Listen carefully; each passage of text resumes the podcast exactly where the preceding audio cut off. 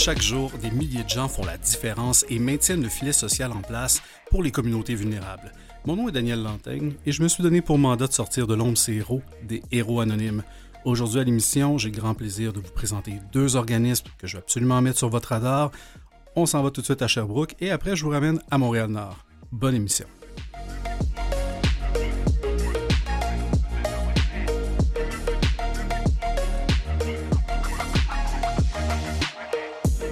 Quel bonheur de vous retrouver cette semaine à l'émission Les Héros Anonymes et peut-être sortir de l'anonymat pour certains d'entre vous. Une organisation qui fait beaucoup en persévérance scolaire, notamment dans la région de Sherbrooke.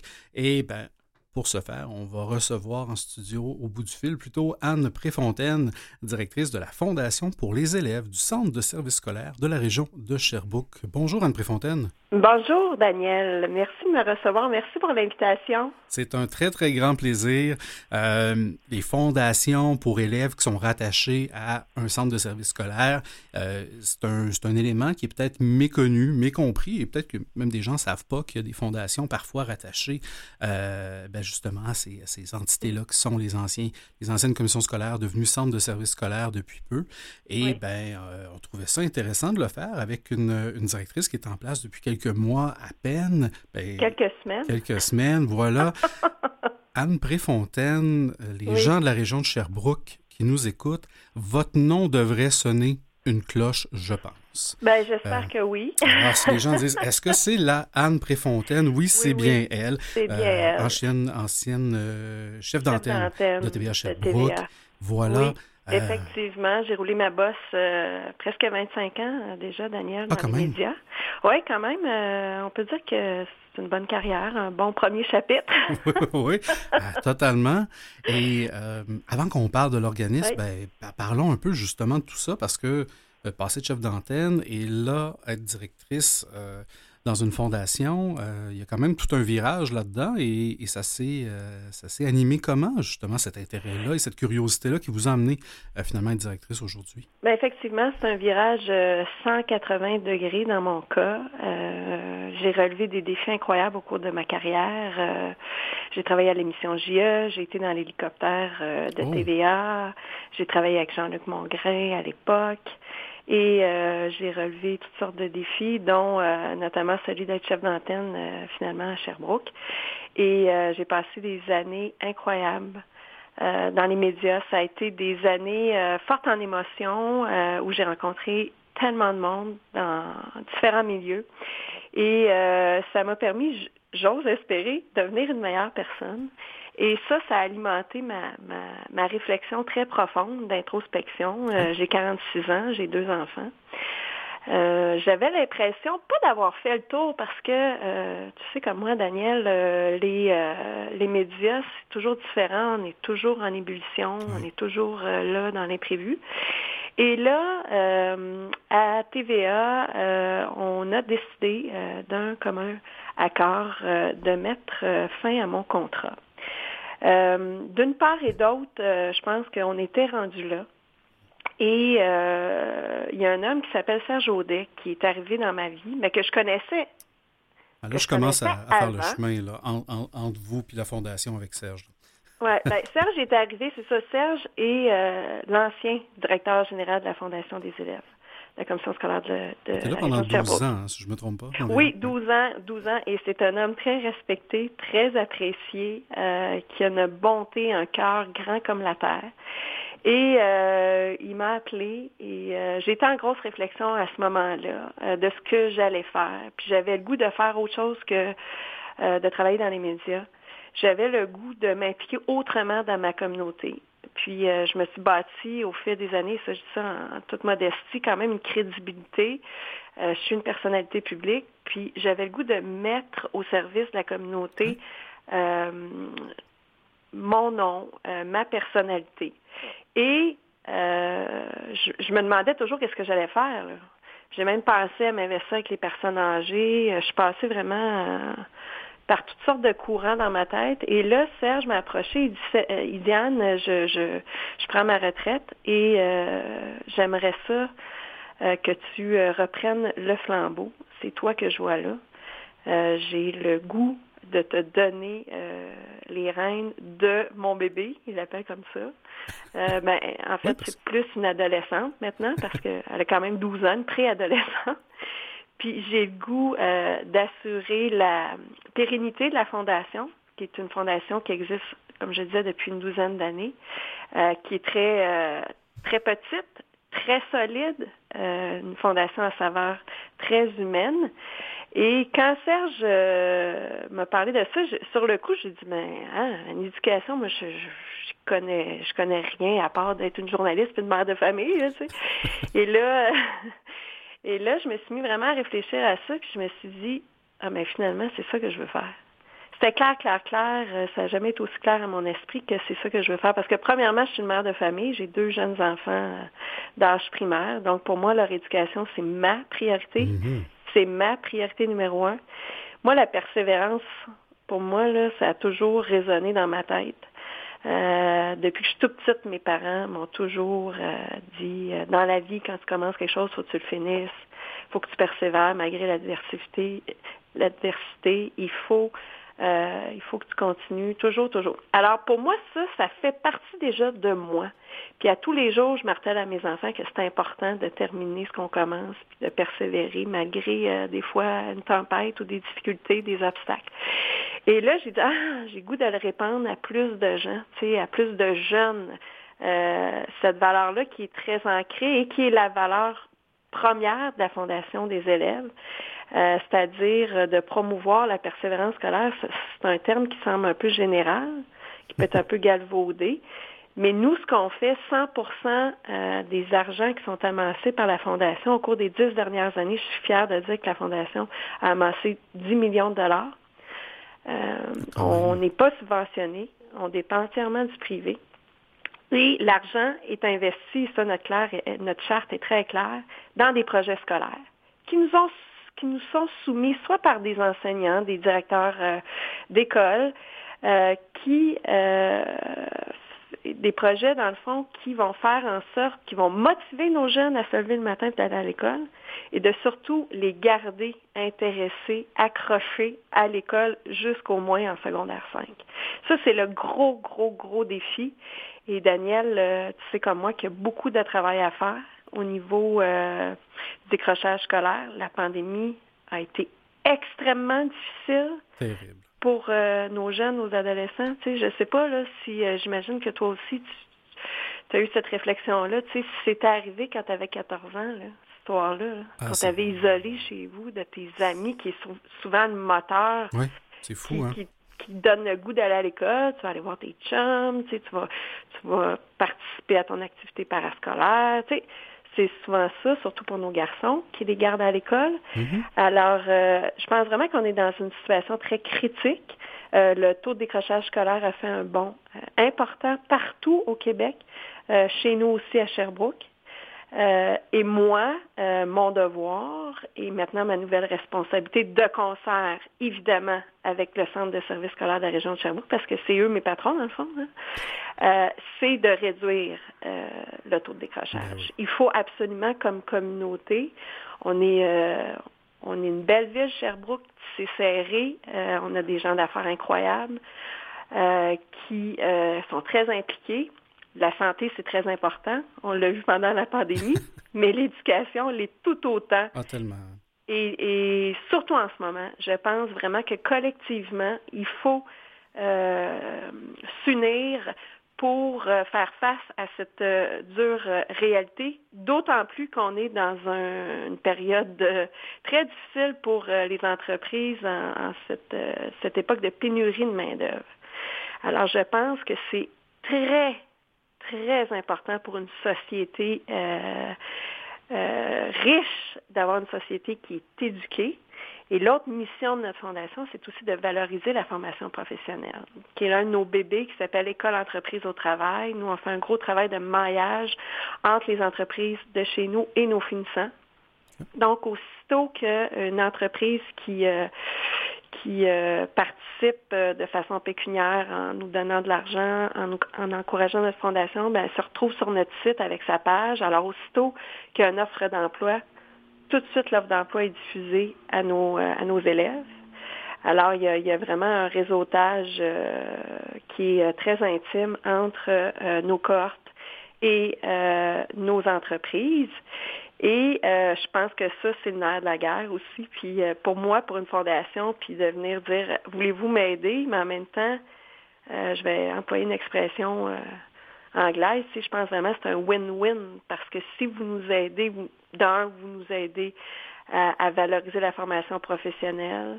Ça veut dire que vous y croyez. Et deuxièmement, ben vous, vous allez peut-être vous retrouver avec nos meilleurs étudiants. Je suis allée faire une remise de bourse euh, en charpenterie à notre centre euh, professionnel 24 juin qui compte plus d'une cinquantaine de programmes.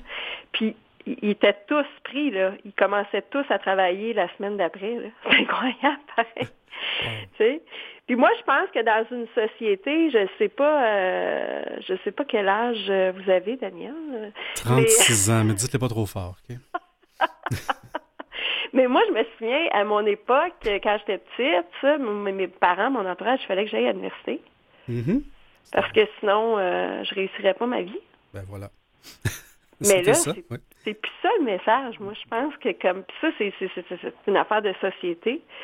Je pense qu'au contraire, euh, il faut encourager euh, nos jeunes qui ne veulent pas poursuivre des études euh, supérieures au cégep, à l'université, de trouver un métier qu'ils vont aimer, qui vont s'épanouir, qui vont participer à la société. Ben, totalement. Il y a des frigoristes, des électriciens, Daniel, qui gagnent probablement pas mal mieux leur vie que nous. oui, puis... Mais ça, c'est une parenthèse. Puis, puis c'est des succès aussi qui sont atteignables dans une proportion de temps qui fait des fois plus de sens que le vertige que peut amener ben, des études universitaires. C'est-à-dire, mon Dieu, c'est tellement grand, c'est tellement loin, c'est tellement long, je me rendrai jamais jusque-là. Il y a moyen de se rendre à quelque part, puis c'est pas, c'est pas un demi, un demi-succès de se rendre ailleurs. Là. C'est un tout aussi grand succès. Euh, et chacun peut, peut atteindre ses, Absolument. et euh, nous, on veut aller encore plus loin. Euh, d'ailleurs, je viens de, je viens juste d'attacher tout ça un rendez-vous qu'on va avoir la semaine prochaine euh, avec euh, une personne qui va nous parler du programme euh, qui existe du côté d'Asbestos pour faire un maillage.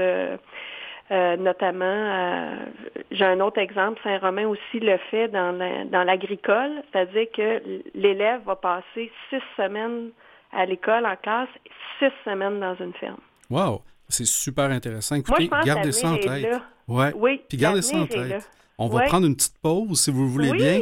Euh, on s'arrête un court instant, puis, puis, je veux en savoir davantage au retour de cette pause-là. On est avec Anne Préfontaine, directrice de la Fondation pour les élèves du Centre des services scolaires de la région de Sherbrooke.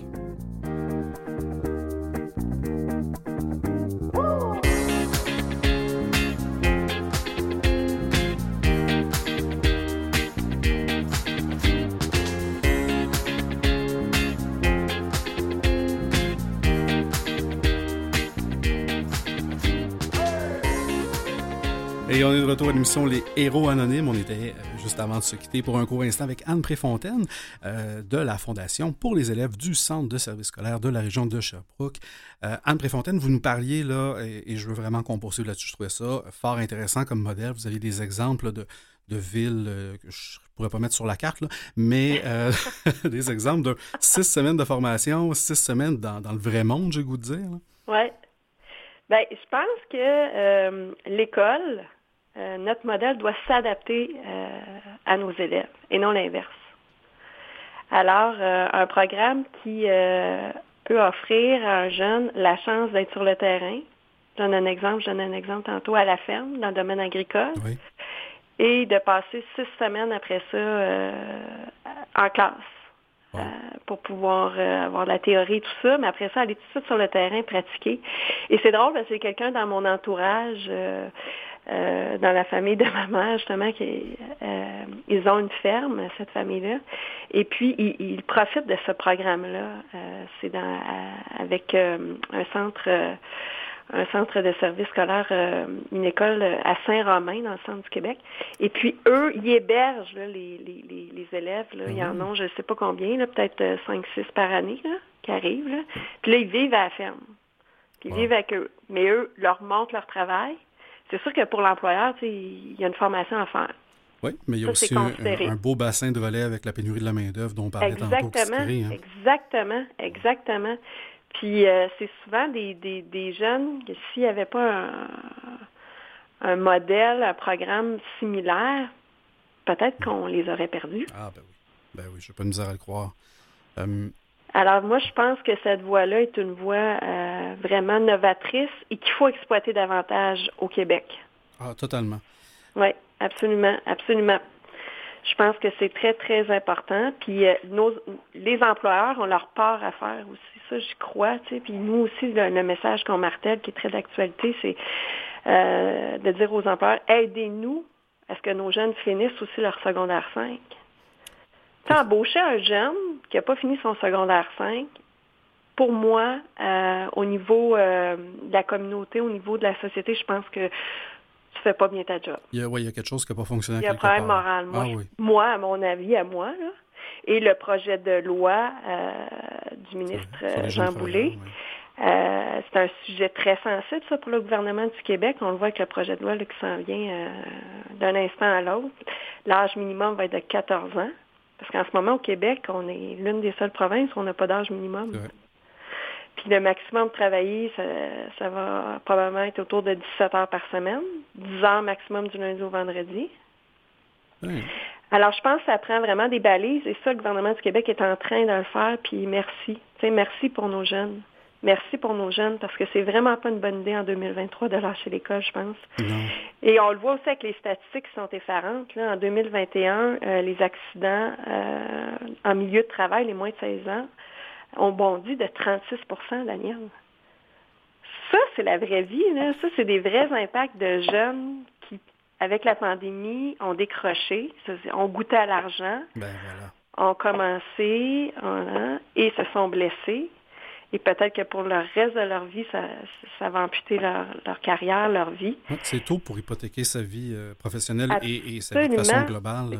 C'est des gros risques et c'est nous, comme société, euh, je pense, on se doit de protéger les enfants. Ah. Nos enfants. Je pense que c'est un devoir, puis je pense que c'est ça, dans le fond, le principe de base euh, de, de, de, du projet de loi du ministre Boulay. Et le décrochage scolaire, j'en parlais tout à l'heure, est effarant. on a une moyenne nationale d'un peu plus de 13% euh, la Fondation des élèves de la commission scolaire de la région de Sherbrooke, en 2007, ça, veut dire ça fait une quinzaine d'années, Daniel, était à 33% Ça veut dire que tu avais trois jeunes sur dix qui décrochaient, plus que trois jeunes sur dix. C'est effarant. Heureusement, la Fondation est arrivée pour stopper l'hémorragie, je vais dire ça comme ça, et ça a fait vraiment une différence dans la courbe. On a vu la courbe descendre, descendre, descendre. Mais on n'est pas dans une bulle à Sherbrooke, on a vécu la pandémie comme tout le monde. Mm-hmm. Et là, notre, flèche va vers le haut. Et ça, on n'aime pas ça du tout, là, comme communauté. Là. Il faut sonner l'alarme, je pense, sans être alarmiste. Il faut se dire comme société, OK, qu'est-ce qu'on peut faire pour retenir nos jeunes, pour les convaincre de rester à l'école? D'aller chercher un diplôme. Parce que des fois, souvent, c'est ça, les jeunes, en tout cas pour en discuter avec euh, les enseignants, euh, notamment, qui travaillent très, très fort, je les vois aller. Euh, j'ai beaucoup de respect pour cette profession-là qui, à mon avis, devrait être encore plus valorisée. mais ça, j'ouvre une parenthèse. Mais tout ça pour dire que nos enfants ont besoin de savoir que en maths, là, ta règle de trois, là, va te servir toute ta vie. tu sais, tu t'en rends pas compte quand tu l'apprends. T'es là, mais à quoi ça va me servir? Ah, pourquoi je vais apprendre ça? Je vais aller sur le web. Aujourd'hui, c'est ça aussi, c'est la facilité. Hein? C'est ça aussi le fléau. C'est que nos jeunes vont, euh, vont chercher la réponse euh, sur Internet. Google, lui, il connaît la réponse. Mais euh, c'est des outils, ça, qui vont servir aux enfants la base en maths, en français, en anglais ça va leur servir toute leur vie, pendant toute leur carrière, même dans leur vie personnelle. Alors moi, je pense que c'est très, très, très important de, de, de, de, rappeler à nos jeunes à quel point euh, ça va leur servir plus tard les matières, euh, les matières de base. Hein. Certainement. Puis, euh, si on rentre dans le concret, la fondation, on parle évidemment de persévérance scolaire, on parle de s'assurer de la, réussite éducative, puis bon, aussi du côté là, de la formation professionnelle. Euh, avez-vous, euh, ne serait-ce qu'un exemple de, ben type de projet que vous avez financé? Parce que là, vous m'avez, vous m'avez lancé tantôt un 10 millions, je boîte à tard. Évidemment, on, ne décortiquera pas le 10 millions, là. Ben, mais... On peut le faire, rapidement, puis, puis euh, ça va vous aider, euh, Daniel, à comprendre aussi euh, ce qu'on fait. C'est vraiment concret. Excellent. j'ai fait le tableau, j'ai fait l'exercice moi-même en arrivant à la fondation. Bon, au cours des cinq dernières années, notre fondation a amassé 5 millions. Tantôt, je parlais de 10 millions en disant 5 millions 5 ans. Là-dessus, il y a 700 000 qui ont été investis à la lutte au décrochage scolaire. Ça veut dire quoi, ça? c'est vague, hein? Ben oui. Mais c'est vague, mais en même temps, c'est le nerf de la guerre, goût de dire. Absolument. Je partage euh, entièrement ton, ton opinion là-dessus.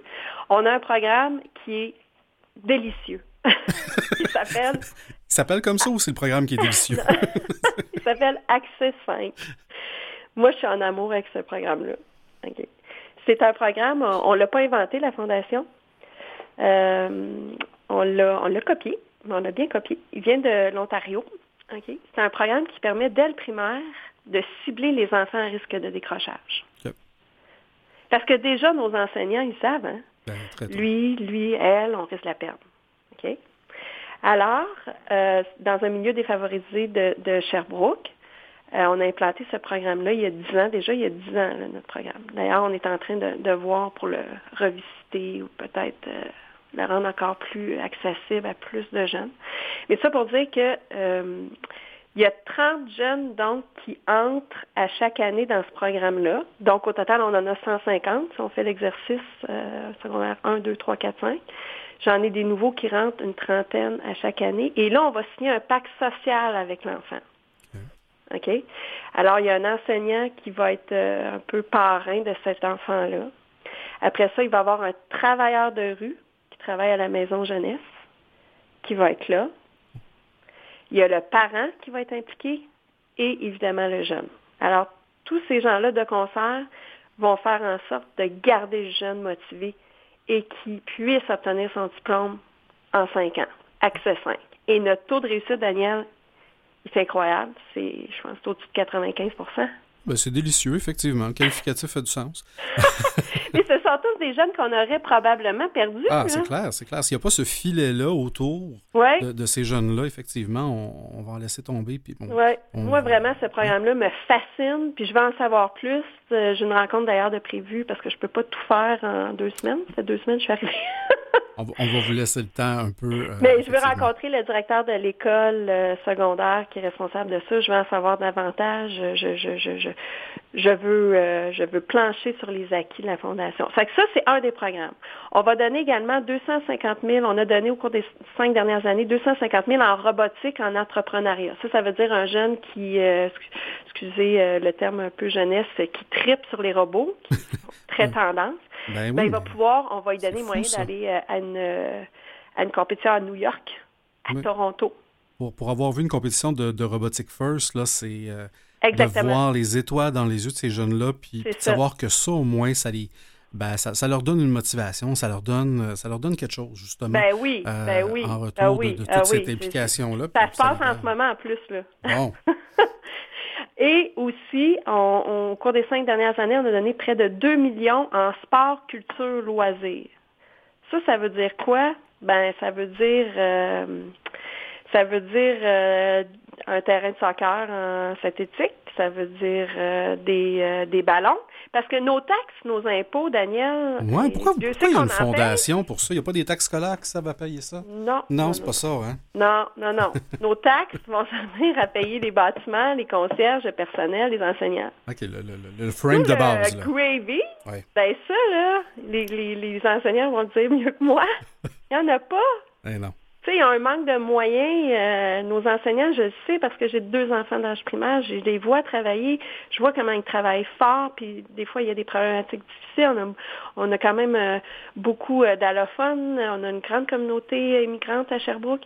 Alors, tu sais, c'est pas facile. Nos profs travaillent très fort et manquent de moyens. Et nous, la Fondation, on est là pour ça. En lecture, par, par exemple. Mm-hmm. J'ai rencontré une donatrice il n'y a pas longtemps, elle et son père se sont engagés pour une période de 10 ans à donner 15 000 par année. Wow.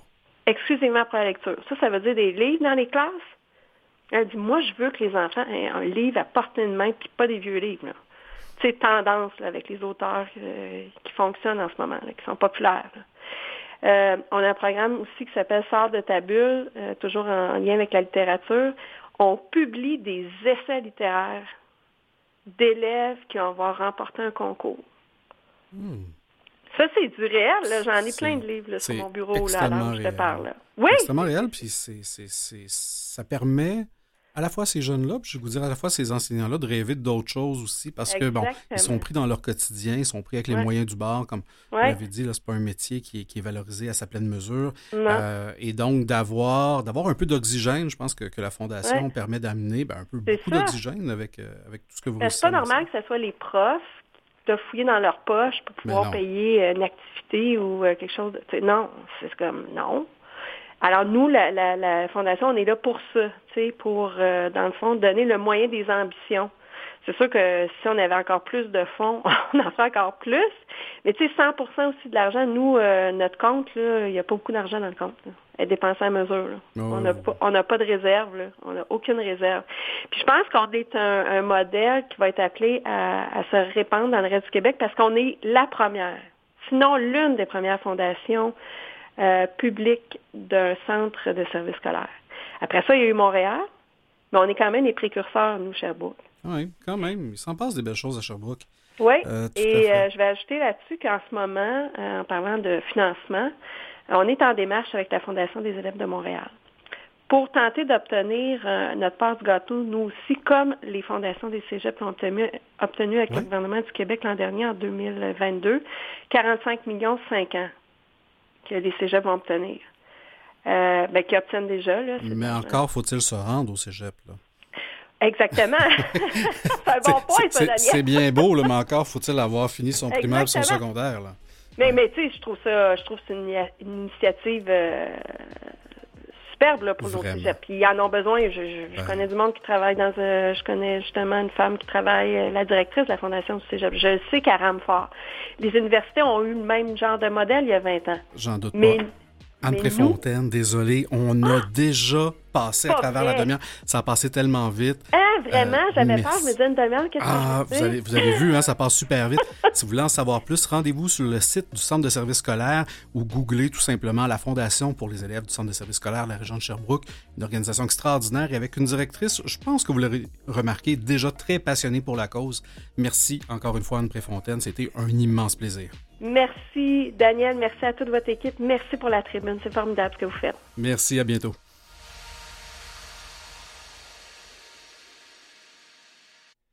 Vous écoutez Les Héros Anonymes avec Daniel Lantaigne. Stock pour moi, c'est la rage d'une communauté qui avait soif de changement pour les citoyens et citoyennes qu'on a trop souvent laissés de côté, ceux qu'on a carrément exclus de l'espace public. Et cette rage est partie d'une tragédie la mort de Freddy Villanueva, tombé sur les balles d'un policier à Montréal-Nord. Aujourd'hui, Woodstock, c'est ces gens-là, ces êtres humains-là, comme moi, qui a décidé de se rassembler et de créer des espaces inclusifs, des espaces de réflexion, mais également d'action, pour voir de quelle façon on pourrait façonner, changer et améliorer notre société. Parce que le Québec a un nouveau visage et c'est le temps qu'on le reconnaisse. Alors, ça mettrait très bien la table pour notre deuxième invité. Comme je vous disais, on se déplace à Montréal-Nord avec un organisme qui s'appelle Woodstock. Et pour ce faire, bon, on est avec euh, Cassandra Exumé, coordonnatrice générale, et Narges Mustafa, coordonnatrice Woodstop, les violences sexuelles et cofondatrice. Bonjour, mesdames. Bonjour. Bonjour, merci beaucoup d'être avec nous. Euh, j'avais vraiment le goût euh, qu'on parle de votre organisme que j'ai euh, duquel j'ai entendu parler ben, pendant la pandémie, euh, et bien qu'il remonte à quand même il y a quelques années. Euh, c'est un organisme qui a été mis sur mon radar et que je trouvais extraordinaire. Je suis souvent rendu à Montréal-Nord. Ma meilleure amie habite, donc par défaut, je prends un peu l'empreinte de ce quartier-là. j'ai goût de vous demander, on, on l'entendait dans l'extrait audio, tout ça remonte évidemment à une tragédie, celle du décès de Freddy Villanueva, euh, avec l'origine de tout ça, Montréal-Nord République. Euh, mais là, j'ai pas le goût de raconter l'histoire, j'ai le goût de l'entendre par vous. Euh, ça vient d'où tout ça, cette idée-là d'arriver avec un organisme qui est Woodstock? Bonjour. D'abord, euh, merci pour l'invitation. C'est Narges qui parle. En vrai, Woodstock, comme euh, on l'a entendu en introduction, est né euh, un an après la mort de Freddy Villanueva, qui a été assassiné par un agent du SPVM ici même à Montréal-Nord. le 9 août 2008, donc un an après, ben, c'est-à-dire quelques temps après, on est plusieurs résidents et résidentes qui se sont rassemblés autour de cette injustice-là. on sentait que tout le monde se sentait interpellé là, par le décès de Freddy. on sentait tous et toutes qu'on voulait faire quelque chose, contribuer à, au quartier, redonner à la communauté. donc, on s'est retrouvés, on s'est mobilisés, on a beaucoup dénoncé dès le début là, tous les enjeux de profilage racial et de racisme systémique. Puis euh, là, sans rentrer dans trop les détails parce qu'on pourrait en parler longtemps, mais euh, un an plus tard, euh, suite à la mort de Freddy, il y avait toujours en vrai des tension euh, entre la police et ah les ben jeunes, mais il y avait encore beaucoup d'enjeux qui marquaient le territoire et la population de Montréal-Nord. Donc, pour nous, c'était important de créer un espace, de mettre en place euh, quelque chose que, où est-ce que la population allait pouvoir canaliser cette énergie-là, cette frustration-là dans quelque chose de constructif. Donc, d'où l'idée de mettre un premier forum social dans un quartier en périphérie comme Montréal-Nord, où est-ce que la population allait pouvoir aborder en vrai les enjeux qui les touchent de et euh, souvent on dit que c'est ça, les gens qui vivent les enjeux sont euh, les mieux placés pour arriver avec des solutions ou proposer des pistes de solutions. Donc l'idée c'était vraiment euh, de se réapproprier la parole, de se réapproprier aussi les espaces publics, notamment parce qu'on sait que Freddy a été abattu dans une soirée d'été dans un parc de Montréal-Nord. Donc c'était tout autour de, de ces grandes thématiques-là. Et depuis ce temps-là, ben, on a quand même réalisé six éditions du Forum social avec différentes thématiques euh, à chaque année.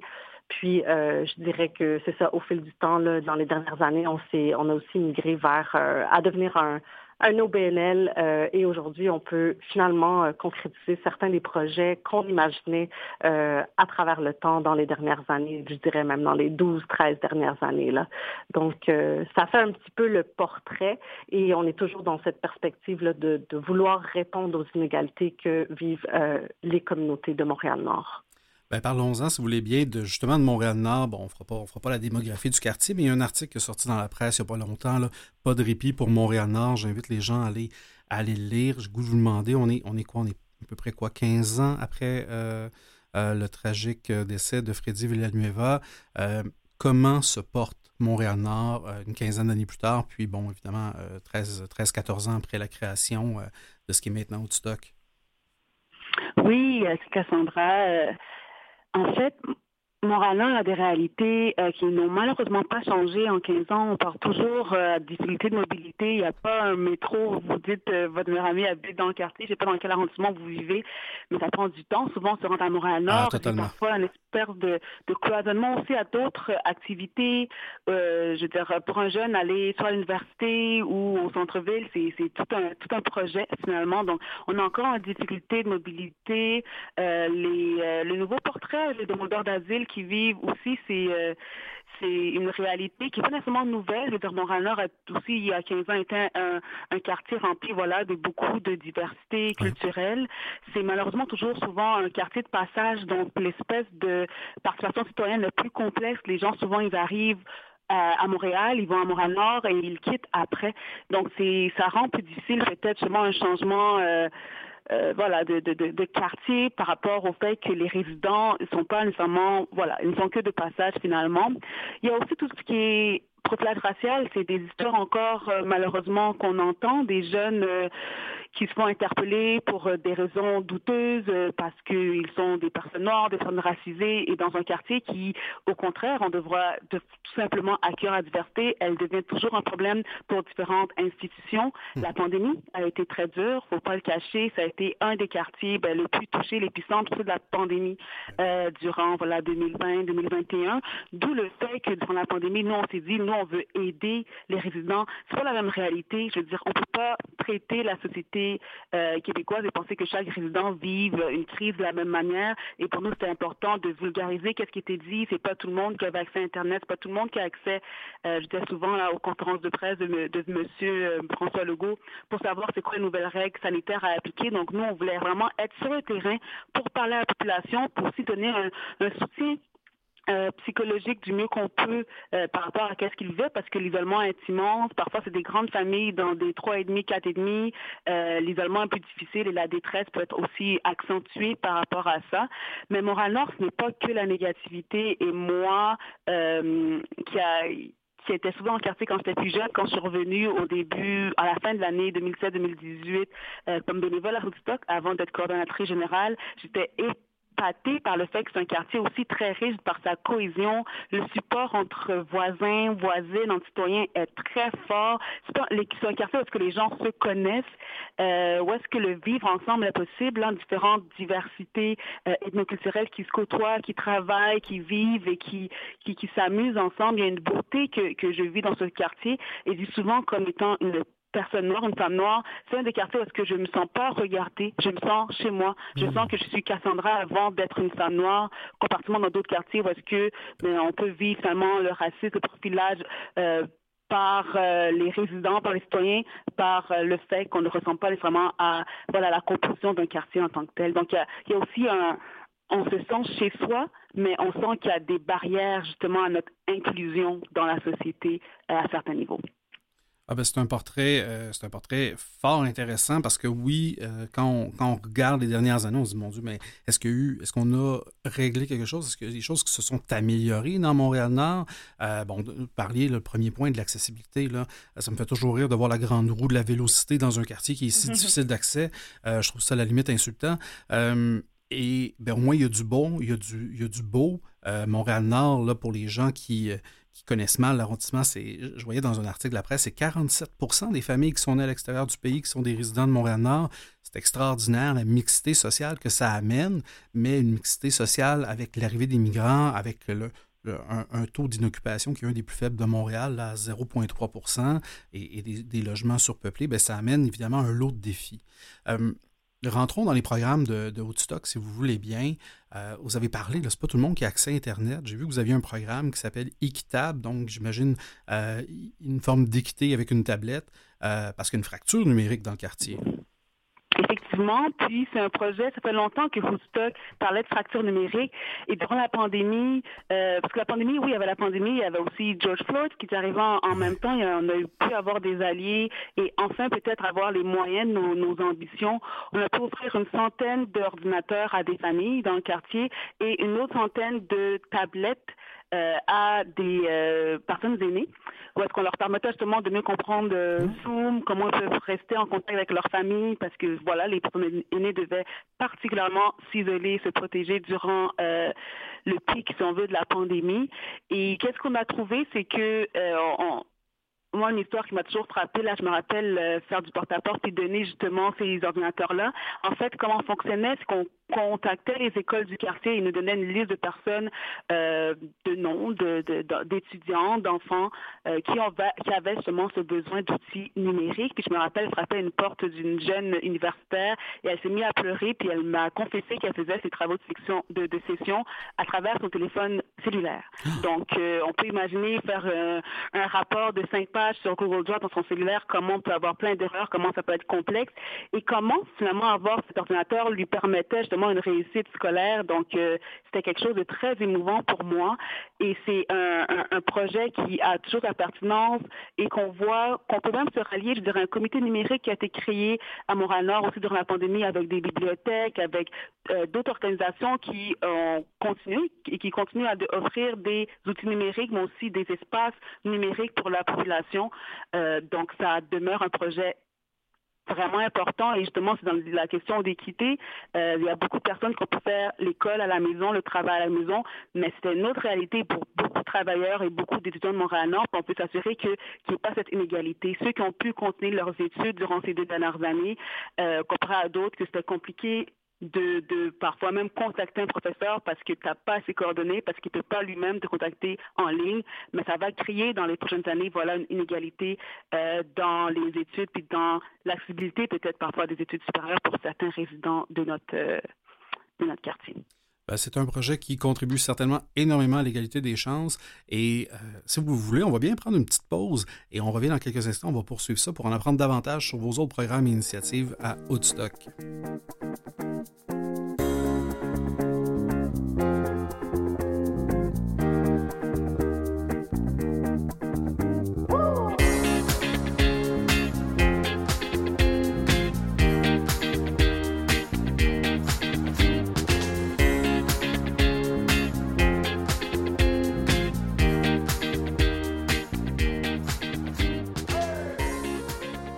Et on est de retour à l'émission Les Héros Anonymes. On est avec Cassandra Exumé, coordonnatrice générale, et Narges Mustafa, coordonnatrice Woodstop, les violences sexuelles et cofondatrice. Et là, euh, on a parlé d'équitable, on a parlé, bon, de différents, euh, de la situation à Montréal-Nord.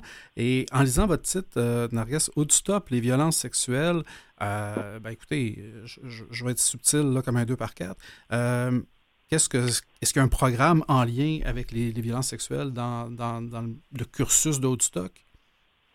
Mais justement, ça fait deux ans qu'on travaille à élaborer un projet euh, qui consiste en trois grands volets, c'est-à-dire la prévention et de la sensibilisation auprès des jeunes de Montréal-Nord sur la question des violences sexuelles et de l'éducation sexuelle.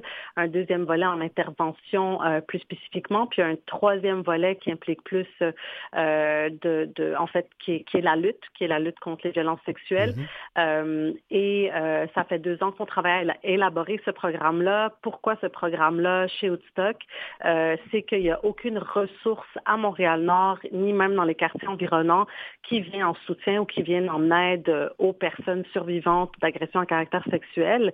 Et ce qu'on a remarqué là, euh, dans les dernières années, ben, en fait, c'est une idée là, qui, qui, qui mijote depuis 2015-2016. Là, et aujourd'hui, on a la chance de pouvoir vraiment commencer à la, à la matérialiser. mais ce que nous, on a constaté, c'est que les personnes survivantes, lorsqu'elles veulent aller chercher du soutien ou de l'aide lorsqu'elles vivent euh, une situation d'agression à caractère sexuel, c'est qu'elles vont devoir se déplacer à l'extérieur du territoire. Euh, mais euh, comme on vient de le mentionner, Montréal-Nord est quand même marqué de plusieurs inégalités, dont les enjeux à la mobilité, dont la question de pauvreté. Donc, ce qu'on entendait aussi, c'est qu'il y a plusieurs personnes victimes qui n'avaient pas les moyens de un de se déplacer, donc pour aller chercher de l'aide, mais lorsqu'elles pouvaient aller chercher de l'aide, on, remarquait aussi, ou ce qu'on entendait euh, comme témoignage, c'est que les interventions n'étaient pas adaptées euh, à la personne, donc ni adapté, euh, nous on, utilise le terme et la notion euh, culturellement sensible, donc euh, ça ne prenait pas en compte le bagage culturel de la personne dans une posture spécifiquement féministe et antiraciste. Donc pour nous c'était important de pouvoir travailler sur une approche qu'elle être antiraciste, culturellement sensible et féministe pour pouvoir mieux comprendre les réalités des personnes survivantes qui viennent des quartiers en marge comme Montréal-Nord. donc donc, au lieu, lorsque la personne allait chercher, euh, c'est-à-dire un soutien à l'extérieur du territoire, ben, souvent, elle, elle, se faisait finalement stigmatiser deux fois hmm. plus en intervention. Euh, donc euh, voilà, donc le volet intervention, il est en train d'être élaboré. On n'est pas tout à fait là encore, mais j'aimerais parler davantage du programme, euh, du volet en fait de prévention et de sensibilisation. Donc l'idée était de mettre sur pied un programme pour la jeunesse de Montréal-Nord parce qu'encore une fois, il n'y a pas de programme dans les écoles. Et lorsqu'il y a des programmes en éducation sexuelle ou pour sensibiliser sur les violences à caractère sexuel qui viennent à Montréal-Nord, on se rend compte encore une fois que les programmes ne sont pas adaptés pour la jeunesse de Montréal-Nord. Donc, toujours dans une perspective euh, euh, antiraciste et toujours dans, avec la notion de, la sensibilité culturelle. Donc, c'est comme ça qu'on a adapté nos ateliers tout en faisant une co-création avec les jeunes. Donc, pour nous, c'était important, avant de mettre sur pied ce programme-là, c'est d'être toujours dans une, euh, dans une approche de co-création avec les jeunes. Donc, on a mis sur pied plusieurs consultations en faisant partenariat avec plusieurs organismes communautaires à Montréal-Nord pour pouvoir entendre les jeunes sur la réalité, qu'est-ce qu'ils vivent à l'école, c'est quoi qu'ils entendent, euh, comment qu'ils comprennent les violences sexuelles, euh, qu'est-ce qu'est la notion de consentement, euh, qu'est-ce qu'ils entendent par relation saine. Donc, pour pouvoir créer un programme vraiment à leur image et qui puisse répondre concrètement à la réalité euh, que ces jeunes-là vivent à Montréal-Nord. Donc aujourd'hui, on vient de finaliser en fait le programme de six ateliers euh, qui abordent plusieurs euh, thématiques et on a la chance de pouvoir déjà commencer à l'offrir dans une école secondaire ici même à Montréal-Nord. donc voilà, donc pour nous, c'était quand même important là, de pouvoir mettre de l'avant ce projet-là, de le concrétiser pour que finalement les personnes survivantes ou les personnes qui ont besoin euh, de soutien dans ce parcours de guérison-là puissent avoir une ressource accessible à Montréal-Nord et c'est aussi fait, en fait, on, dit Montréal-Nord, mais c'est aussi pour les quartiers environnants qui vivent aussi des mêmes réalités, notamment, euh, je pense au quartier Saint-Michel ou au quartier euh, Rivière-des-Prairies. Là. Puis Je trouve ça, un, fascinant que vous ayez ce programme-là, puis deuxièmement, je vais vous dire, n'en déplaise à notre premier ministre, il y a encore du racisme systémique. Là.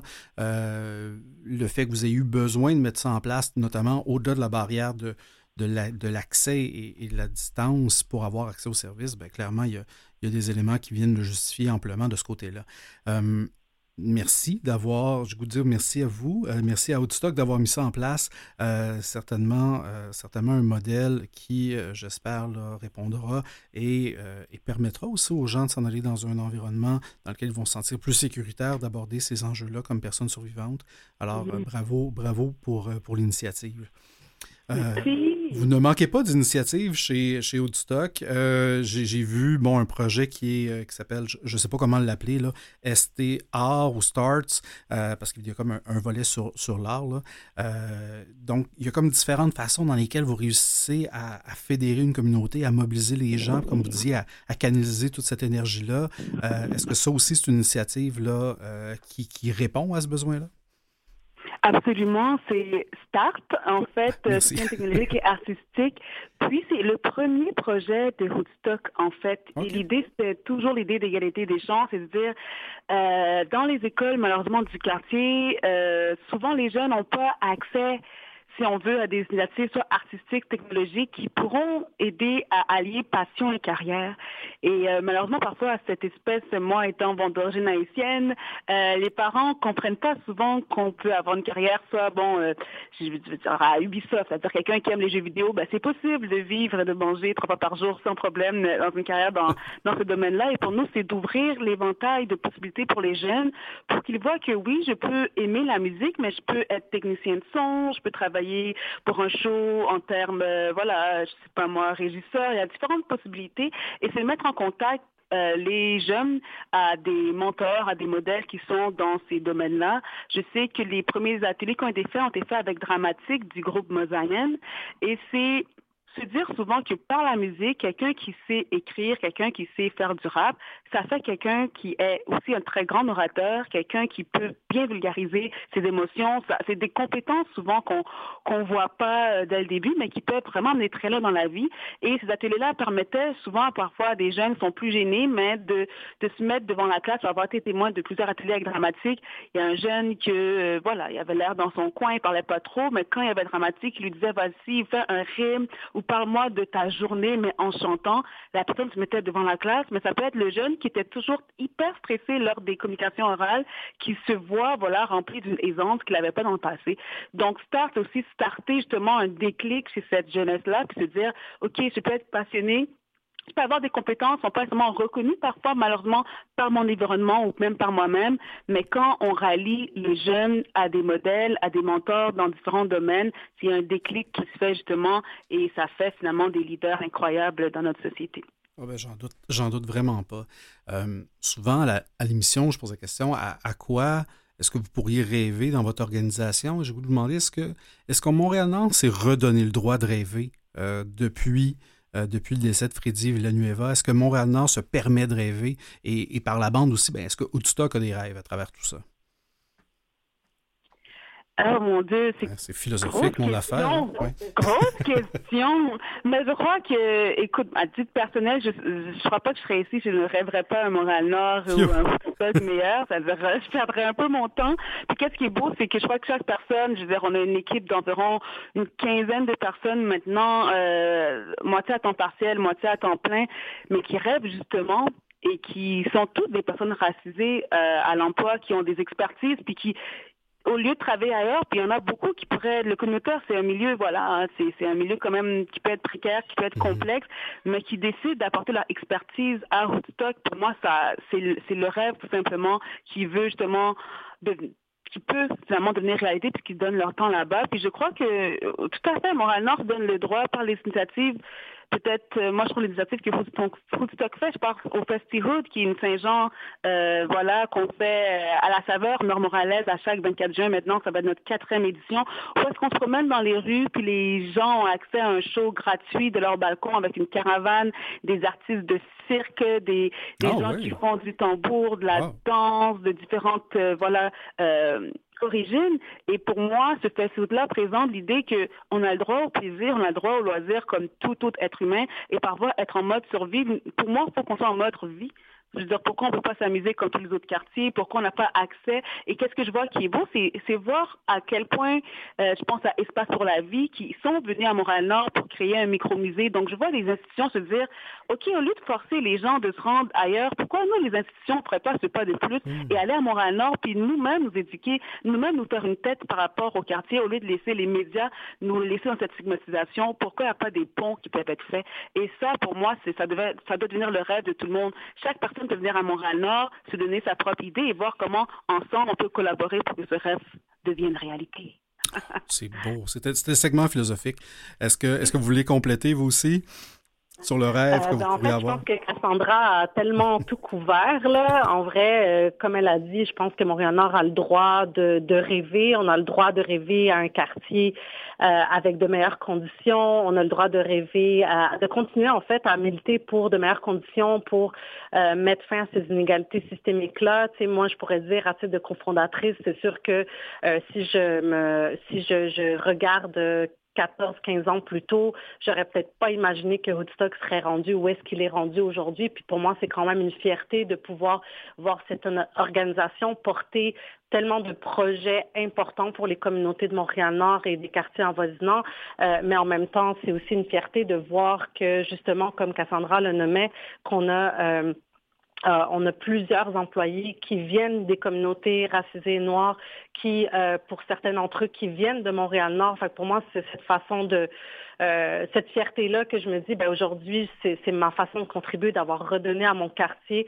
d'avoir créé cette, cette microéconomie dans le quartier, mais surtout de me dire que tous les projets desquels on a rêvé à travers les années, aujourd'hui, on a des gens passionnés qui travaillent pour euh, les rendre euh, concrets, pour les matérialiser, puis pour que vraiment ça puisse euh, répondre aux besoins, puis à la réalité du territoire et des personnes qui le composent. Là. Donc, donc voilà, c'est quand même, c'est ça a été un, très long parcours, parsemé parfois de, grosses embûches, mais quand je nous regarde aujourd'hui, puis que je regarde tout ces gens passionnés euh, travailler euh, et redonner à la communauté, ben, je pense que je ne pourrais pas être plus fière finalement. Ben, vous, avez, vous avez certainement amplement raison d'être fier, surtout que c'est un projet qui est monté par vous, pour vous. Donc, c'est un projet de communauté. C'est pas un projet qui arrive avec ses grands sabots et qui connaît absolument rien à votre réalité.